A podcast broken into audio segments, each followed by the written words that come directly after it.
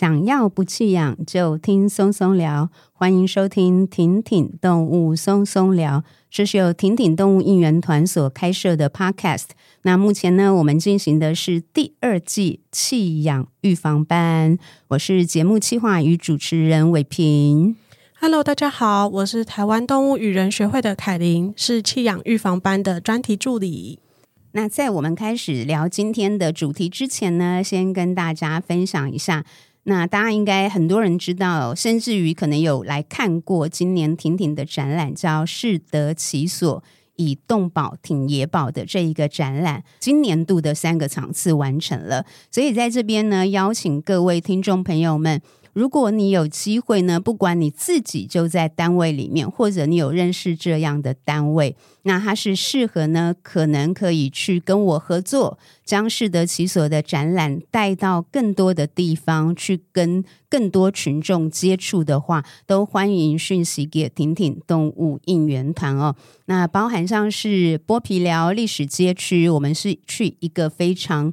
呃，老然后非常优美的建物。那大家如果有去台北场，就知道其实我们的展览在里面非常非常的漂亮。又或者当到台中市政府这样很现代的建筑里面，在一个非常挑高的大厅里，我们的展览一样可以非常美丽的呈现。或者是我们一零二九为野生动物而走活动当中呢，我们把展览。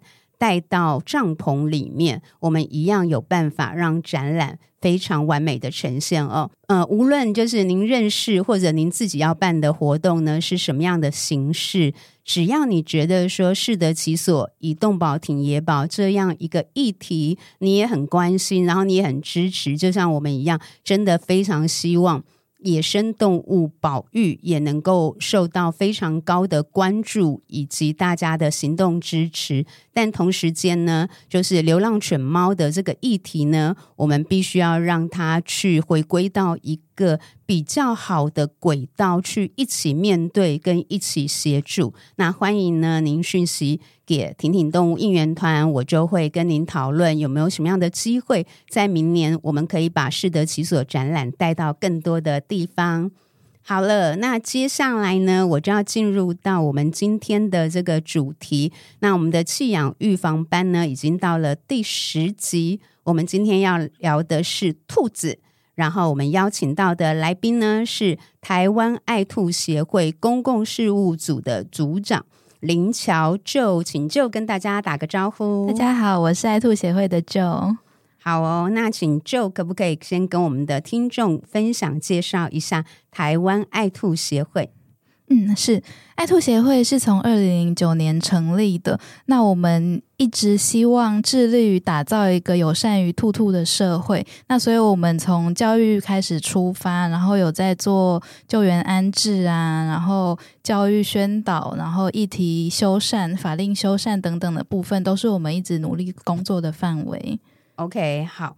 想要先请教 Joe，可不可以跟我们分享一下？就是我们知道，像犬只是人类从一万五千年驯化而来的动物，那猫咪大概人类驯化也超过九千年了。那宠物兔它进入到人类变成宠物的整个演进脉络，可以跟我们简单分享一下吗？嗯，其实大多数都会觉得说，我们目前的宠物兔是来自欧洲的野生血兔，然后从欧洲野生血兔驯化而来的。那一开始会进入人类的社会，当然就是运用在经济动物方面，就是肉肉类，然后皮毛的部部分。然后从中国的记录，大概在汉朝就已经有兔子进来了。那从欧洲散布到世界各地，其实也是因为就是经济用的关系散布出去。对，然后所以也是就是汉族迁移到台湾之后，把兔子带到台湾来这样子。了解，所以它还是从食用动物开始。对，所以其实比较早期，它其实还是以经济动物，就是经济动物食用啊，然后皮毛或者是农牧的这一些功能。了解，就是人也是要当然先喂饱自己啊，或者先就是人要先生存下来啦。嗯、那宠物的运用一定就是相对至少以宠物兔大概比较是满足。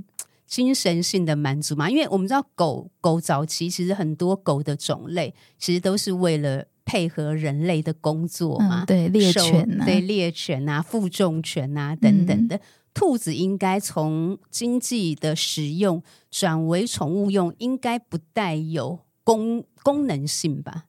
你说转为宠物的话，对对对，对我觉得宠物确实 就是一种没有功，它的功能就是疗疗愈我们。对对，大部分想要养兔子的人，他最想到的就是。我它可以带给我疗愈，觉得它毛茸茸很可爱。可是其实大家没有想到，就是背后它会生病，它会大小便，而且甚至还会破坏力很强大。那这个时候就会去弃养它的。所以其实我们在养宠物之前，也不能光是想到它疗愈的那一面，我们要先去了解说，哦，它实际上饲养上我要会遇到什么样的困难，会有什么问题，那才。再决定说去养宠物，否则就真的会是觉得，哎，它已经达不到疗愈我的效果了，那我就把它丢掉。真的，如果你真的只是追求疗愈，你就买疗愈小物就好了。对，买娃娃。如果你是想要透过宠物，像兔子获得疗愈，就要我们就要开始往下聊，就是你要养一只兔子，其实不是它带给你疗愈而已，而是你必须要照顾它，花很多的心力跟时间嘛，对不对？那兔子算是亲人的动物，会认主人吗？嗯，说认不认的主人一定会认，但是亲不亲人其实就要看它的个性。我觉得他们的个性可能跟猫会比较像，就是我想要理你的时候，你一定要理我；但是我现在不想要理你了，你就不要来吵我，大概是这种感觉。但是其实每一只兔子它还是有自己的个性，也有就是我家的兔子，就是也有看到我回家就会很开心，马上冲过来找我的。那当然也有兔子，就是。就算它很爱我，养了一辈子，它还是会咬我。其实就是每一只兔子还是有每一只兔子的个性。兔子的寿命平均大概多少年？然后。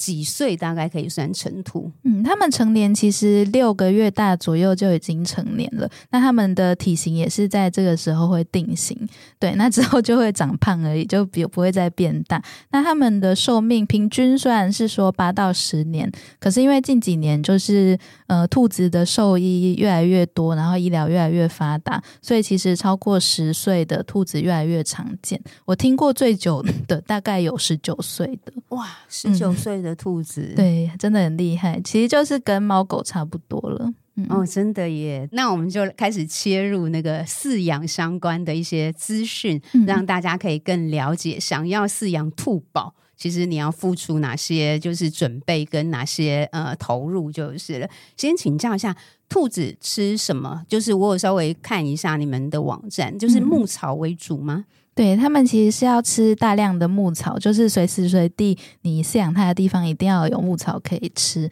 然后搭配就是定时定量的饲料。那饲料是用来补充牧草里面没有的养分，所以你也不能完全不给饲料。可是饲料就不能给太多，因为它最主要要吃最多的东西就是牧草。所以牧草是随时要准备着，它想吃就可以吃。对，兔子它们的肠胃是不能让它空腹的，它们其实一旦空腹，就是马上胀气，然后肠胃出问题，可能就会死掉。然后，所以它们其实是随时随地都在进食，然后都也都要喝水。哇，那跟犬猫就差异很大。对对对对对。OK，那。我知道很多人就是会误会，可能是因为小时候的童话故事书，或者是你知道那个很多可爱的兔子的玩偶，他手上就是拿一个红萝卜。对，会不会有人真的会误以为兔子只吃红萝卜？会啊，非常多。因为其实大部分就是遇到不当饲养，或者是。就是你在外面随便有人知道你养兔子，都会说哦，它吃红萝卜。但是这个其实是美国卡通带来的一个错误的观念，就有点像他们想要让小朋友吃呃菠菜，所以就叫大力水手就是要吃菠菜，然后让可爱的兔宝宝吃红萝卜，那小朋友可能才会觉得说哦，那我也要吃红萝卜。结果就因为这个影响太大了，反而大家就。一看到兔子就联想到说哦，要吃红萝卜，但是其实兔子红萝卜就是不能吃太多。那其实吃红萝卜对他们也没有什么好处啦，所以并没有特别的好处，就是吃 完吃完红萝卜眼睛亮晶晶这样。没有没有没有，听起来完全就是骗小孩，对对，就是被卡通误导。就像很多人以为那个猴子只吃香蕉啊，对对，有点像。好，所以这样子我们知道，所以兔子要吃牧草，然后跟那个专用的饲料，是会有饲主，譬如说就是那种比较懒惰的饲主，觉得说我愿意花钱呢、那我就买饲料，所以他就只喂。兔子吃饲料，然后会有这样的状况吗？然后为什么这样不行？嗯，其实通常会只喂饲料，通常就是观念不足啦。因为可能养猫养狗，他觉得哦可以给饲料就好。那但是因为兔子它们如果没有吃牧草的话，它们的牙齿是一辈子都一直在长长的，所以只有吃足够的牧草才有办法磨牙。所以我们救援回很多就是以前不当饲养没有吃牧草的兔子，它回来牙齿都会有很严重的齿科的疾病，那如果说就是没有吃牧草，其实他们的肠胃没有足够的纤维质，也没有办法就是好好的运作。了解，那兔子对水分，你看你好像有稍微提到，他们其实对水分也是有需求的。对，呃，老一辈也有一个观念说，兔子喝水会死掉。对，我，我记得我以前有听过。对，那其实兔子跟人一样，跟其他所有的动物都一样，是需要喝水的。那我们要喝的水就是干净煮沸过的开水。那其实也不用限制它的喝水量，它想要喝多少就让它喝。所以就是固定准备水给他喝，就跟呃牧草一样，都是固定准备。对，就是随时都要有。哦，了解。那接下来想要请教兔子啊，就是要提供给他什么样的一个环境，嗯，其实我们会建议说，如果是初次养兔子的人，我们还是要准备一个兔笼给他。那兔笼不是拿来关它的，而是用来保护它。因为兔子它会跳多高，它会做出什么事情来，其实你在刚带它回家的时候，你真的会不知道。那如果是之后想要慢慢就是让它。改成放养，就是在家里跑来跑去啊，或者是想要改成用围片围一个区域给他，这都是需要时间观察跟调整。你要确定说，你提供给他的这个玩耍的区域，它是完全安全的，那这个时候才有办法，就是人不在的时候，让兔子在外面跑跑。那我们这个笼子需要的就是，它必须是兔子在里面完全可以站立。然后可以完全伸展开来，甚至可以在里面做小跑动，这样子的一个尺寸才是合格的。所以就算是笼子也要大一些的笼子，而不是小小的把它塞在里面。对对对，你还是得让它在里面是可以自由活动、舒适的空间。什么样的状况有可能让兔宝在环境里面受伤，嗯，因为其实兔子它们的天性就是非常爱爱乱啃东西，然后乱吃东西，所以当你的这个环境里面就是有它吃到了会有危险的东西，或者是有电线，它们咬了可能会触电，你的家具也会坏掉，或者是有对人类也是啦，我有没有名牌包就是放在那边会被它咬坏，这其实都是它们。人不在的时候，他们会做出来的事。那而且兔子他们很会跳高，那也许就是它在你不注意的时候，它跳上你的沙发，然后跳到你的桌子上。桌子上有什么不安全的东西？这些东西都是要考量进去的。它可能把玻璃弄，譬如说打破啊之类的。对，这个这样就非常的危险。嗯，了解。OK，好，那我们现在接下来这个就是要请教一下，好像兔子的大便量也很大，是。那所以饲养兔子的话。在环境的一个整洁度要怎么处理啊？嗯，兔子它是吃素的啦，就是它全部都是吃草啊，然后吃植物，所以它的便便其实是不会臭，而且是非常干净。它是一颗一颗干干圆圆的，然后我们都可以直接拿起来在手上。那如果就是真的它到处跑来跑去的话，就是扫起来其实就可以了。那其实我们还是可以训练兔子定点上厕所用便盆，但当然会有一些兔子它们。呃，个性的关系，然后不愿意使用便盆的部分，那他们比较会造成困扰，或者是有味道的，可能会是他的尿。因为尿就是如果尿上去，然后尿在地板上没有马上清起来，可能饲主真的就会觉得比较困扰。那这时候就是你可以善用一些宠物用的吸水垫、防水垫，然后去铺设在它平常会尿尿的地方，其实就可以了。那其实他们如果是饮食是正确的，那身体也是健康的情况下，其实它的粪便跟尿尿其实都不会非常，都没有什么味道。了解，兔子可以训练它定点尿尿吗？对，它可以。但是呢，还是要看每只兔子的个性。就是呃，他们通常会有习惯在定点上厕所，可是因为呃，市售会有专门给兔兔的便盆。那有一些兔子就是很乖，你有办法训练它上便盆上厕所，那确实饲主就会比较轻松一点。但是也是有一些兔子，它就是。我觉得他们不是学不会，他们就是不想理你，因为他们就是个性比较拽的一种动物。然后，所以如果说他真的学不会，其实我们就是改变一些家具摆设或者是清洁打扫的方式，其实还是可以让他就是拥有不错的生活品质。那我们空间也可以维持干净。有兔子会像狗一样坚持在外面，就是他要走到室外才尿尿吗？还是还好？因为兔子其实比较不会是需要带出门遛，那通常就是家里准备一个安全然后好玩的放风空间，它就可以就是玩的很开心。那但是我有遇过，就是它不喜欢在笼子里上厕所，然后一定要就是开了笼门，我要出去放风，我要上在外面。那其实也会有，如果是平常不在家就关笼的。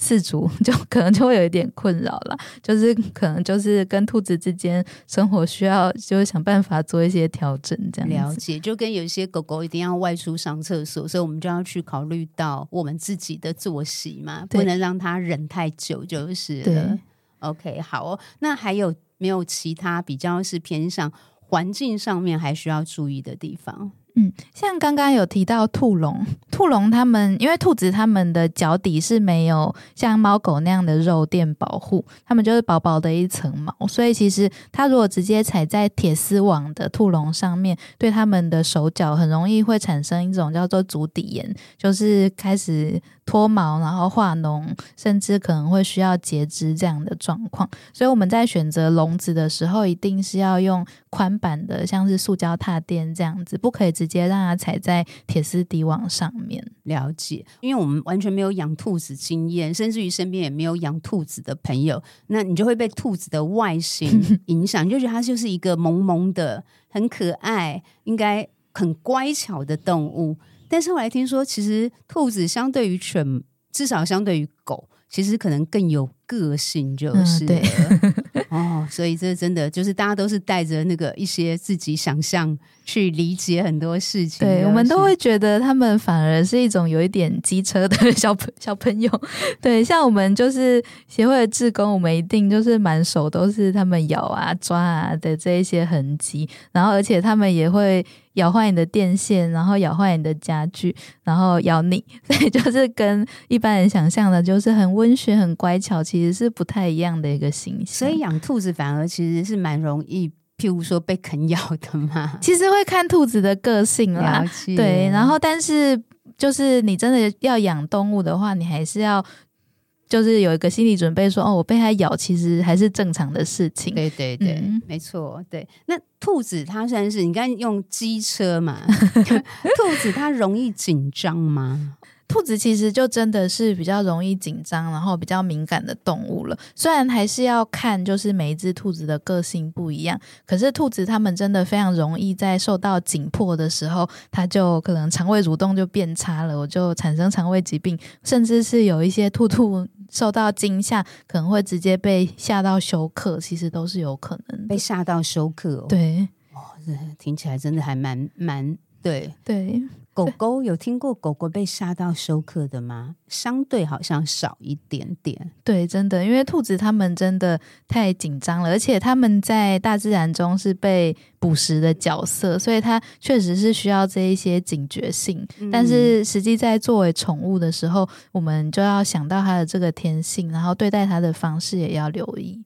OK，那兔子它是群居动物吗？其实比较准确一点的说法，可能会是聚落型的，因为很多人会说哦，兔子它们是群居的，所以我一次就要养好几只。那其实兔子它们是有领域性存在的，像它们如果是野生的血兔，它们其实在大自然的情况下是可能每一只兔子我还是有自己各自的领域。那我们在共同的领域，我们可能才稍微不会那么的凶残。那可是当你侵犯到我的领域的时候，哦，可能就真的会打架。那像在人类饲养的环境中，其实我们比较难做到，就是像大自然这么大的一个环境，让他们各自有自己的领域，所以他们其实合不来，然后打架的机会还是蛮高的。所以假设对，譬如说新手饲主，你们会比较建议不要一次养多只吗？对，我们其实会建议新手一次还是养一只为主。那假如说你真的想要养第二只的话，第一个你家那一只一定要先绝育。一定要结扎，那结扎之后，其实领域性会比较低，那也不会有不小心就是交配然后失控繁殖的风险。那再来就是你还是要做好准备，说他们有可能一辈子合不来。那假如说合不来的话，那我有没有足够的时间跟空间可以陪伴，然后提供给他们？了解。哎，刚刚我忽然想到，就是因为你有提到他们的就是在。以前野生就是一种叫穴兔嘛，嗯，对。那穴兔是指说他们是住在洞穴，就是他们会自己挖洞吗？对对对，其实就是会自己挖洞，它就是会在土就是挖了很深很复杂的地洞，然后就是居住在里面，然后在里面生宝宝。那所以。这个血兔演变，因为驯化到人类社会以后，其实就会有一些很可爱的习惯，像是他们在野生的时候会挖洞嘛，然后在我们的床上就会挖我们的床单、挖我们的布，就是会有那个挖洞的动作。那像刚刚有提到，就是啃咬的天性，其实就是像他们在挖洞的时候，可能要把树枝咬断呐、啊，我才有呃树根咬断，我才有办法继续挖洞嘛。那你的电线就长得很像树根，所以他看到这些东西就觉得哦，我要咬它。所以他其实这些啃咬都是来自于他最原始的这个天性，其实是没有办法用教育然后来改进的，就只能就是我们好好的把我们的东西收好这样。了解，哎，那这样子，我想要。就是进一步请教，不管是在笼子里面，或者就是当养它们的时候，那需要去帮他们创造一些。洞穴，其实他们吼，比如说我提供给他吃的牧草，然后他们就可以玩的很开心，他就自己在那里抓那个牧草。Oh, okay. 但但是当然，你的就是设施里面，你有提供给他一些玩具，比如说现在市售有很多兔子用的木做的玩具啊，或者是草编的玩具，他可能就会提供一些躲藏的地方。那其实这个对兔子来讲都是很好玩的，他就是会在那里钻来钻去。哦，因为我们就是在上一集有那个跟刺猬协会聊到，哦、那他们因为刺猬就比较多，是还是要帮他准备笼子，嗯、然后笼子里面就有提说要给他类似那种布，就是用比较是那种布窝，嗯，对，就是他们也是需要有一个窝，所以就想说，哎，那兔子会不会需要一个窝这样子？哦、兔子的话倒是没有说你。那个它的笼子里面一定是必备的用品，但是我们会说这些东西算是一个环境丰富化的措施，也就是说，你给它的笼子里面很单调，没有布置，对兔子来讲，其实还是可以养得好好的。那可是如果你可以提供它一些玩具，或者是它可以躲藏的安全的东西，那其实对它来讲，它的生活品质就提高，它就会更快乐。对啊，我我这两年就是学到这个环境丰富化这个名词，我就觉得真的蛮重要。就是对饲养宠物来说，就是如果我们可以让这个环境更多元，然后让动物在住的过程当中、活动的过程当中，增加它多一些选择的机会，嗯、那基本上它的动物福利就会比较好。就是对，我觉得有点像在养小婴儿，你会需要给他一些刺激嘛。那其实养动物也是一样，你给他越丰富的环境，然后你跟他的互动越好越多，那其实。你会让他感觉他给你的一些回馈是更多的，你会觉得哇，他真的很有灵性，很聪明。那其实他们天生就是可以这么有灵性，这么聪明。那只是看在我们怎么对待他，他其实就会回馈给我们。了解。那刚才其实呃，就是就有聊到蛮多，他们譬如说一些自然的行为是他很天生的，所以基本上我们也要。不管是譬如电线，我们当然就要想 想办法保护好，不要让它咬到。但是我们可能也要提供它足够的玩具啊，或者创造环境丰富等等，去满足它可以有一些天性的表达，但是又是我们容许的范围。我想请教的是啊，因为饲养宠物，其实有时候除了我们自己愿意付出之外，宠物的某些天性，其实如果干扰到邻居，其实也会是另外一个造成，甚至于造成弃养的可能性，就是、嗯、譬如说，狗很爱吠叫，鸟很爱鸣叫，它那个声音就有可能造成邻居的困扰嘛。兔子有这个困扰吗？还是其实还好？哦，兔子就真的，你要说它是安静的动物，就真的是蛮安静，因为它除非是在非常紧迫、很害怕的时候才会发出尖叫声，否则它平常的一些正常，可能就是一些气体通过喉咙的一些气音而已。那它们。平常不会有就是吠叫这些东西去影响到邻居啦，但是可能会影响到饲主，可能他会生气的时候会摔碗呐、然后把他家里的便盆摔来摔去，那这个可能就是比较可爱的一些习惯，比如说。早上五点就开始叫我起来放饭，但是这一些的噪音是不会影响到邻居的，所以也造成就是可能蛮多居住在公寓啊、都市的人会开始说：“哦，那我想要养兔子，因为就是这样子比较不会干扰到邻居。那我也不像狗狗一定要每天带它出去散步，那就是变成也是算是因为这样子，有越来越多人开始饲养兔子。”哦，了解，对，因为其实养狗相对来讲，其实。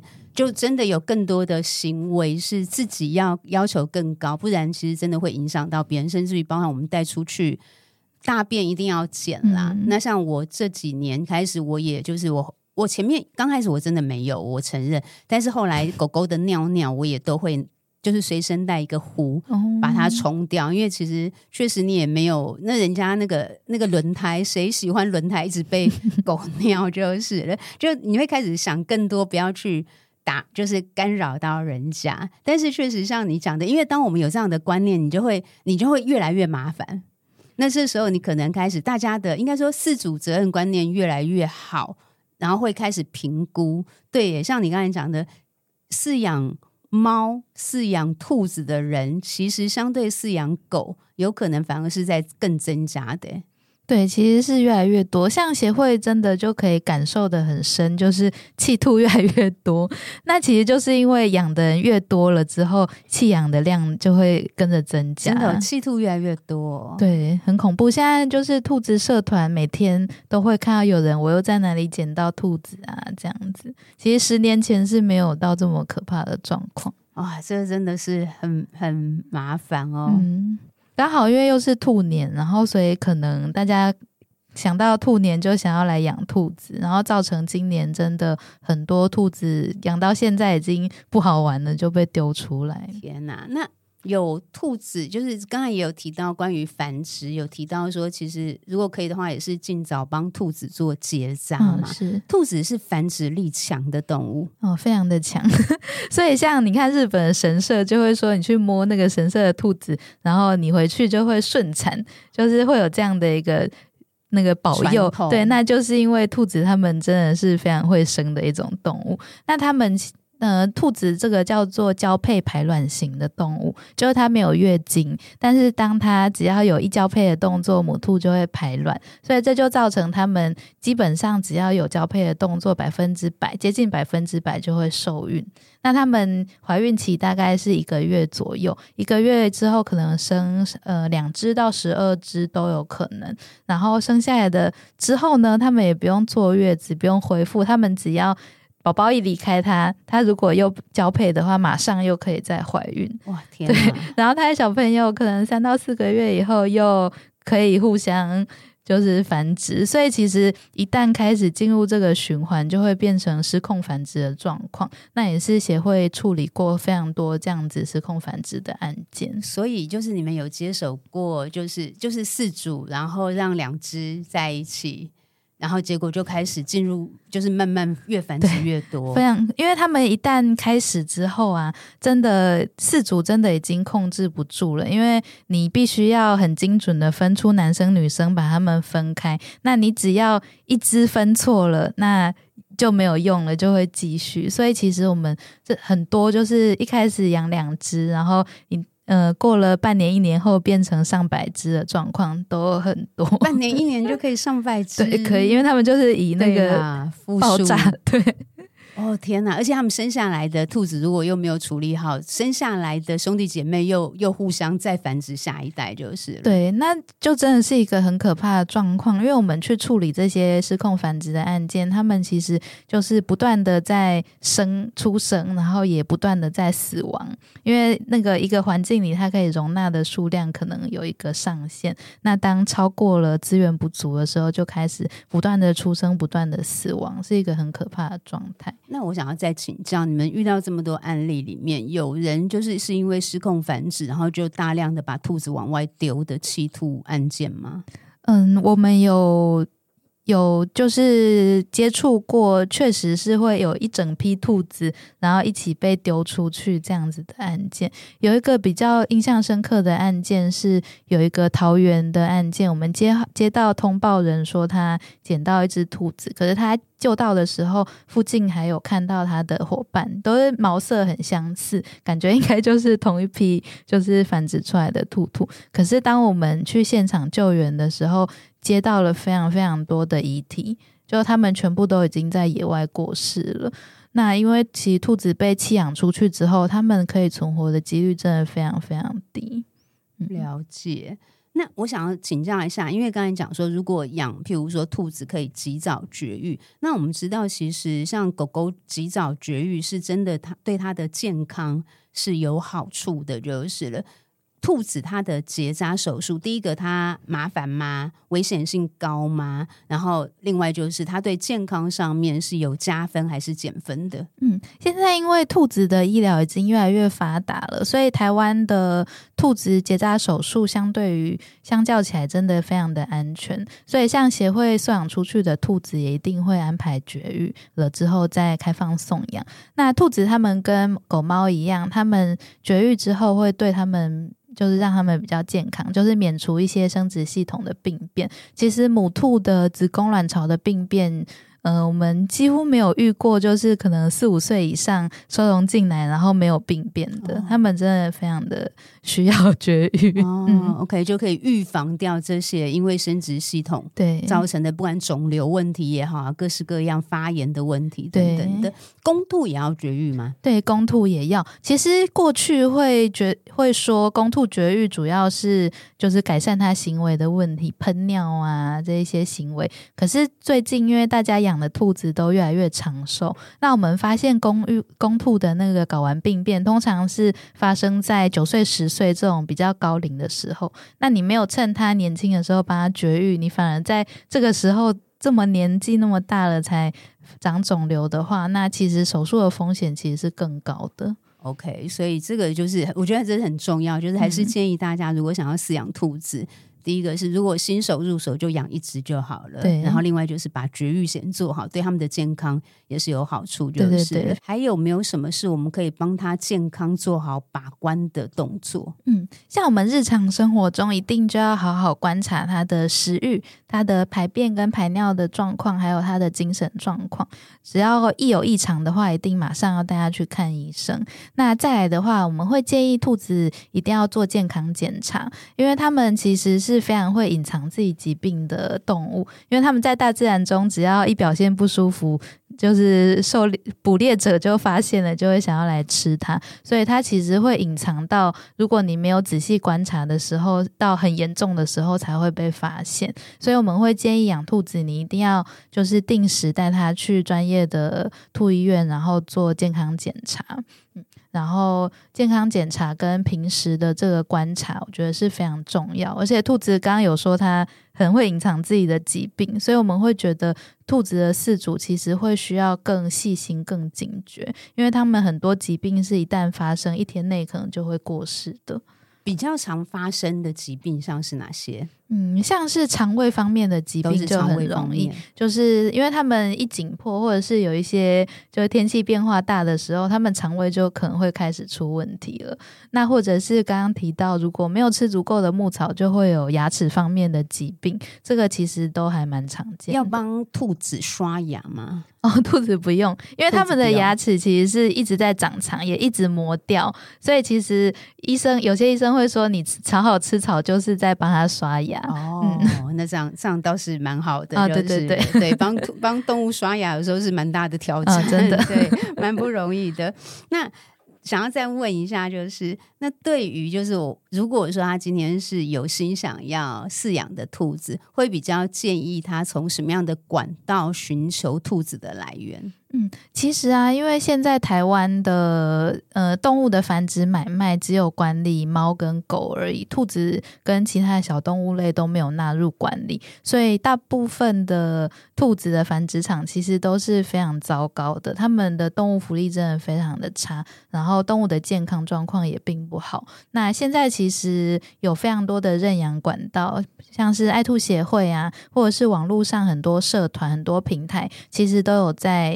认养，然后有人没有办法继续饲养，都会在网络上抛出资讯。其实真的非常建议说，大家要饲养的话，我们就不要去助长不不孝的繁殖业者，然后我们给需要家的兔兔一个机会。对，因为主要是根本就是一般我们都会讲说，如果你真的要买狗，至少你去找合法的、优良的，而且也不得不说，就是我们不能够去。呃，我觉得人都是有偏爱，而且这个偏爱我不觉得是错。我们自己挑男女朋友、挑伴侣，就是都也都有偏爱嘛，不管是个性上的，或者是外形上面，或者你就是一种被吸引就是了。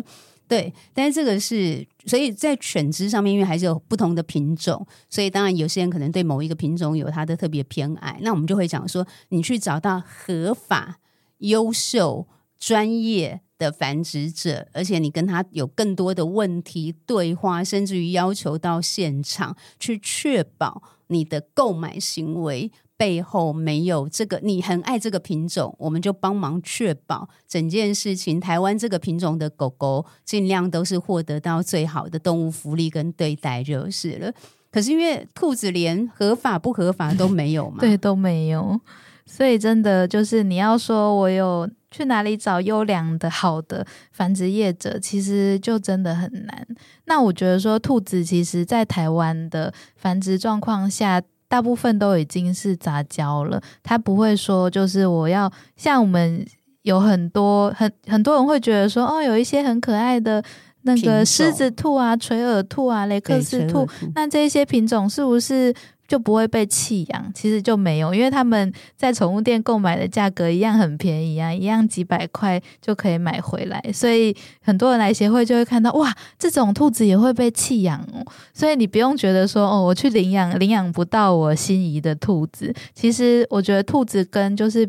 狗狗有一点不太一样啦，就是其实你好好的去看这一些送养的人，然后或者是协会的兔兔也，我觉得其实很大的机会你可以找到就是你心仪的兔子。嗯，之后如果有机会再去拜访协会，因为我我有听说，就是台湾其实还蛮多这种跟爱兔相关的流浪兔协会、爱兔协会，就是其实你们的环境本身都真的都打理的。很棒，就是是就是对于想要养的人，就是已经至少先起一个标杆的作用。我觉得这也是很重要的。就是如果我们去接触到那个动物的第一时间，看到的就是又小啊，又又窄啊，就是环境很不好，那。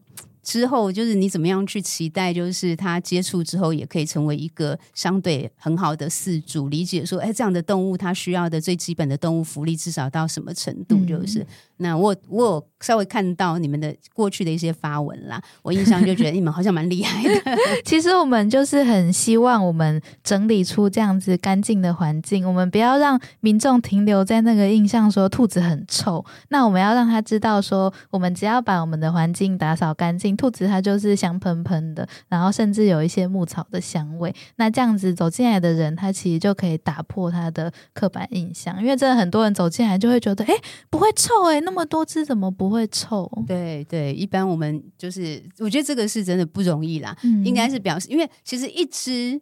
相对的 照顾应该是比较容易，就是你要去把它的环境、它的尿尿啊、便便收好，总是容易。所以我觉得你们这样真的要很用心，因为当多只的时候，你就要很，就是你就要花更多的时间跟耐心去一只一只的处理好。对，我们就是每天都在打扫，这样子，就不断的巡回这样子就是了。OK，凯琳这边有没有什么想要请教爱兔协会的？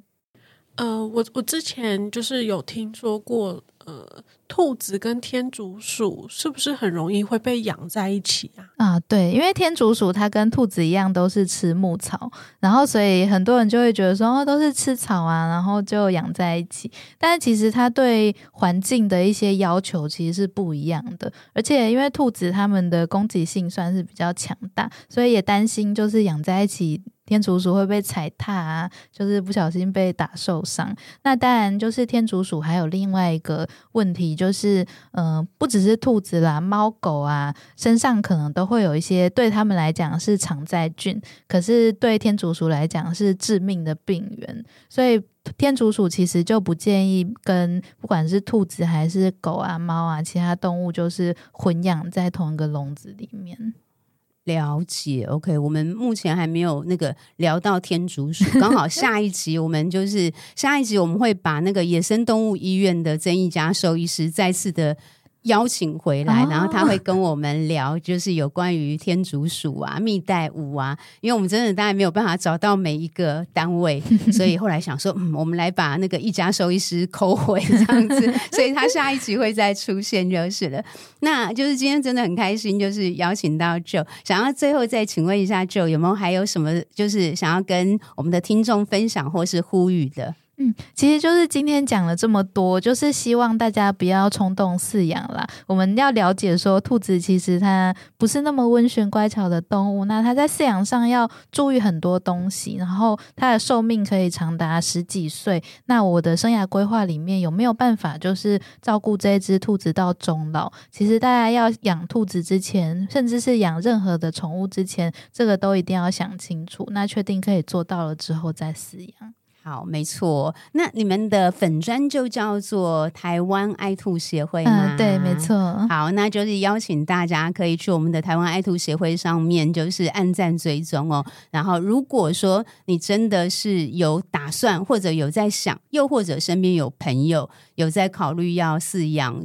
宠物兔的话，也很建议大家可以先去网站逛，因为上面有非常丰富的相关的资讯，可以先去学习。对，那其实我们礼拜四到礼拜天都有开放参观。那如果说想要直接过来找找看有没有有缘的兔兔，其实也都可以直接过来。需要预约吗？呃，我们礼拜四到礼拜天下午三点到晚上七点都可以直接过来，就不用预约。地点在哪边？我们地点在内湖西湖站那附近，在文湖街上面，那如果说大家有兴趣的话，就是网络上 Google 搜寻爱兔协会，其实就会找到我们的官网哦。好哦，那下次那个我婆婆家在内湖，我想，哦、所以我下次 对下次来去参观一下，这样。虽然我我自己没有那个啦，准备饲养，但是也觉得说可以多了解一下。对，很多人就是来摸摸兔子，对他们来讲，可能也觉得很疗愈。嗯，对，OK，好哦，那再次谢谢 Joe，谢谢。拜拜，拜拜。